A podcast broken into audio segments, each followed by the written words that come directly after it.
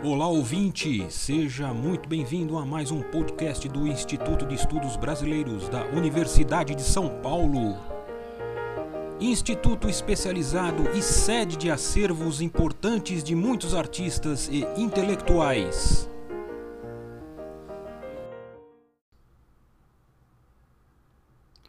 Olá, muito prazer. Meu nome é Carolina Casarim, sou pesquisadora professora de História do Vestuário e da Moda. Eu quero agradecer ao Instituto de Estudos Brasileiros a oportunidade de divulgar minha pesquisa e falar sobre a relevância do acervo do IEB para ela, tanto o arquivo quanto a biblioteca e a coleção de artes visuais. O meu doutorado é na Escola de Belas Artes da Universidade Federal do Rio de Janeiro, na área de artes visuais. É realizado no PPGAV, programa de pós-graduação em artes visuais, e minha orientadora é a professora Maria Cristina Volpe. A tese se chama O Guarda-Roupa Modernista: A Aparência e os Trajes, de Tarsila do Amaral e Oswaldo de Andrade. Quando eu digo o guarda-roupa modernista, eu quero dizer reunião de trajes, o conjunto de peças que compõem o vestuário de um indivíduo ou de um grupo. Na tese, eu pretendi montar e analisar os guarda-roupas de Tarsila e Oswald durante o período em que eles estiveram juntos, entre 1923 e 29. Percebam que no título da tese eu faço uma diferença entre aparência e trajes. A aparência se refere aos objetos que o corpo porta, sim, mas também à maneira como o corpo se apresenta socialmente a maneira como o corpo se representa na sociabilidade. Então a aparência ela existe na teia das interações sociais, trama regida por práticas que sempre têm o corpo como suporte. A aparência é como a gente é percebido na sociedade. As escolhas que a gente opera no ato de vestir são ao mesmo tempo uma expressão individual e dizem respeito às escolhas simbólicas de um grupo.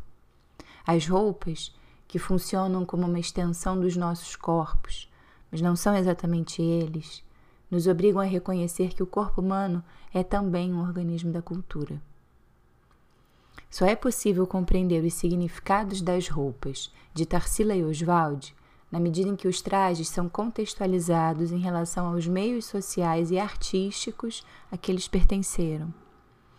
A gente tem que enquadrá-los na camada social de que eles descendem que é a elite ligada ao café. Eles foram muito ricos. Nos anos 20, a Tarsila foi cliente assíduo da Maison Paul Poiret, um costureiro importante da história da moda francesa. Na verdade, esse é um dos assuntos centrais da tese, a relação do casal com a alta costura e a moda francesa, e não apenas por causa do famoso verso de Oswald, Caipirinha vestida por Poiret. O guarda-roupa modernista não existia previamente como um acervo, um repertório delimitado de documentos. O guarda-roupa modernista não estava dado, ele teve que ser construído. Parte da elaboração da tese foi justamente catar as peças desse guarda-roupa, procurando montá-lo, reunindo um conjunto de fontes variado que testemunham não só os atos de vestir do casal, mas também o movimento estético e histórico-social que aconteceu no Brasil dos anos 20. A partir de exemplos da memória da produção corporal que existe no ato de vestir, o guarda-roupa modernista é composto de fragmentos, dispostos sob uma organização que, por fim, é o resultado da minha pesquisa. As construções de sentido na tese se pautaram num corpus diverso, e aí eu usei como solução metodológica a teoria de Roland Barthes, ao classificar as fontes em vestuário real, vestuário imagem e vestuário escrito. O vestuário real diz respeito à estrutura material do objeto roupa. Os outros dois, imagem e escrito, remetem ao vestuário real, são equivalentes a ele, mas não idênticos. Essa distinção entre os três tipos de vestuário forneceu utensílios teóricos que ajudaram no tratamento e na análise das fontes, ao longo do desenvolvimento da pesquisa.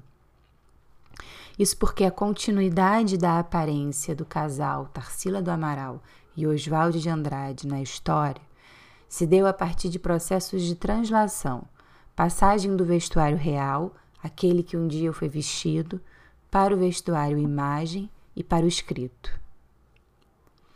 Gilda de Mello e Souza afirma que a moda é a mais humana das artes, pois o vestido que escolhemos atentamente na modista não tem moldura alguma que o contenha, e nós completamos com o corpo, o colorido, os gestos, a obra que o artista nos confiou inacabada. Assim, quando se trata de tomar as roupas como objeto de pesquisa, cumpre lembrar que faltam as pessoas em movimento. Mas os registros dos corpos vestidos são uma materialidade que possibilita a pesquisa sobre indumentária. Fornecem vestígios, resíduos, um tipo de memória da relação que um dia se estabeleceu entre os corpos e as roupas que os vestiram. Certamente, Parte dessa memória está impressa nas imagens e nos discursos e numa infinidade de documentos. Poucos objetos de vestuário real, naquele sentido da estrutura material, que tenham pertencido a Tarsila ou a Oswald, estão conservados ou disponíveis à consulta pública. O guarda-roupa modernista é eclético, no sentido de que ele é feito de peças de roupa, retalhos de tecido, mas também de fotografias, cartas, recibos, desenhos, pinturas, autorretratos, poemas, crônicas publicadas nos jornais. Eu segui um método de cruzamento das fontes a partir da aproximação do confronto de fontes iconográficas, documentais e materiais, que foram associadas e articuladas eu falarei brevemente sobre as fontes específicas da alta costura que foram fundamentais para a elaboração da tese. No início do século XX, as maisons, ou seja, as casas de alta costura de Paris, desenvolveram uma prática de proteção dos modelos por meio de registros, efetuando um depósito legal das criações. Os registros eram feitos com exemplares do modelo ou protótipos, croquis, fotografias. Não seguiam exatamente um padrão, mas continham muitas informações. A Maison Paul Poiret, por exemplo, executava seus registros por meio de título, data e reprodução frente e costas, a maior parte fotográfica, mas também com desenhos. Esses documentos, os registros das criações da, da alta costura, podem ser consultados em Paris sob o nome Depôt de Modèle. Os arquivos de Paris têm uma vasta coleção foi possível cruzar informações dos trajes de Tarsila com os trajes da alta costura.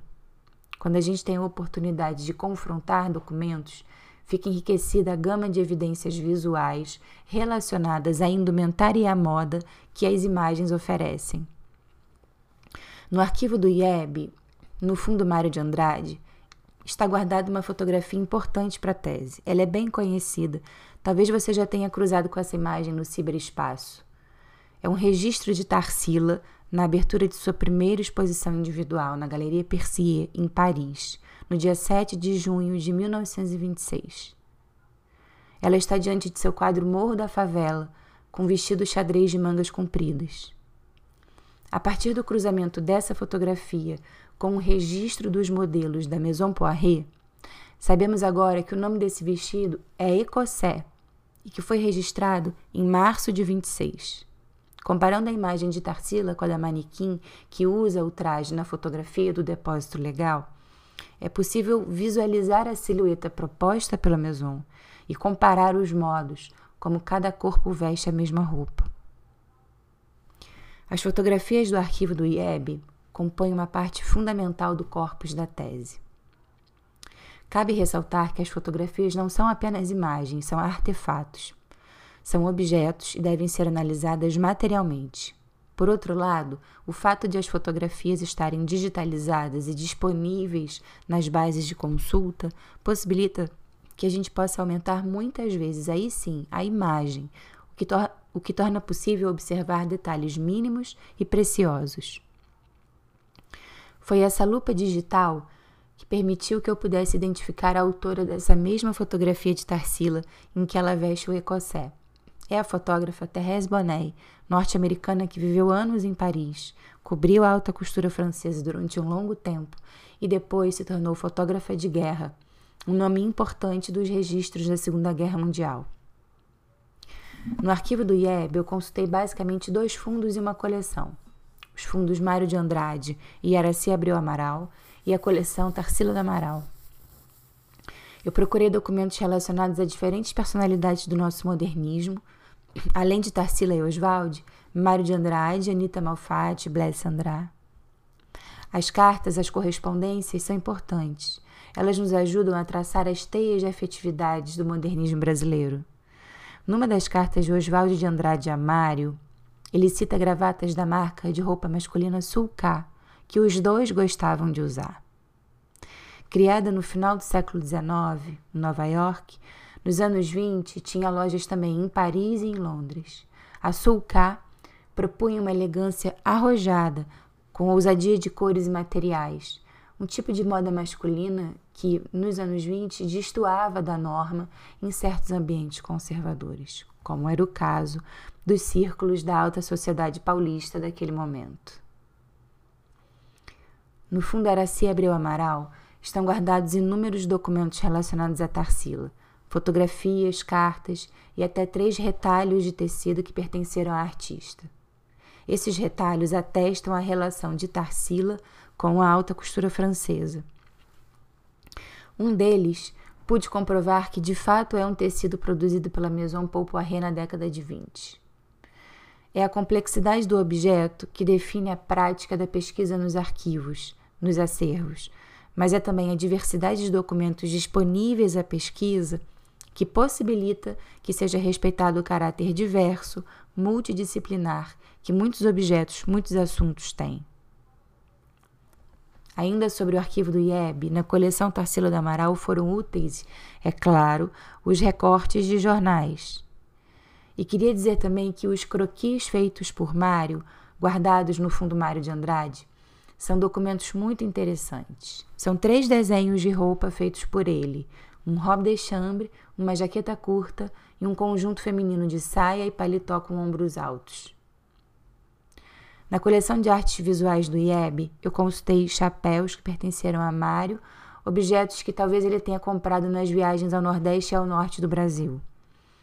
Na biblioteca do IEB, pude consultar livros de difícil acesso, como o exemplar de Circo de Cavalinhos, do Ian de Almeida Prado, dedicado a Mário de Andrade, ou o livro sobre a Fazenda Santo Antônio, propriedade de Olivia Guedes Penteado, que tem um capítulo sobre a Fazenda e os modernistas. Além do arquivo, da biblioteca e da coleção de artes visuais, eu uso o espaço virtual de pesquisa do IEB, Banco de Dados Online. É uma plataforma útil. Eu gostaria de citar algumas referências bibliográficas mencionadas o ensaio Pequena História da Fotografia, do Walter Benjamin, e os livros Enfeitada de Sonhos, Moda e Modernidade, de Elizabeth Wilson, Le Corps et ses apparences, L'envers du look, de Michel Pages Delon, Sistema da Moda, de Roland Barthes, Estilo Urbano, Modos de Vestir na Primeira Metade do Século XX no Rio de Janeiro, de Maria Cristina Volpe, O Casaco de Marx, Roupas, Memória, Dor, de Peter Stelbras, e O Espírito das Roupas, A Moda no Século XIX, de Gilda de Mello e Souza. Por fim, agradeço a CAPES por ter me concedido bolsas de estudo que possibilitaram o desenvolvimento da pesquisa com profundidade. Mais uma vez agradeço ao IEB pelo convite para participar do podcast e um agradecimento especial ao ouvinte. Fiquem bem. Este podcast do Instituto de Estudos Brasileiros chega ao final. Esperamos que tenham gostado e em breve retornaremos com um novo assunto para você.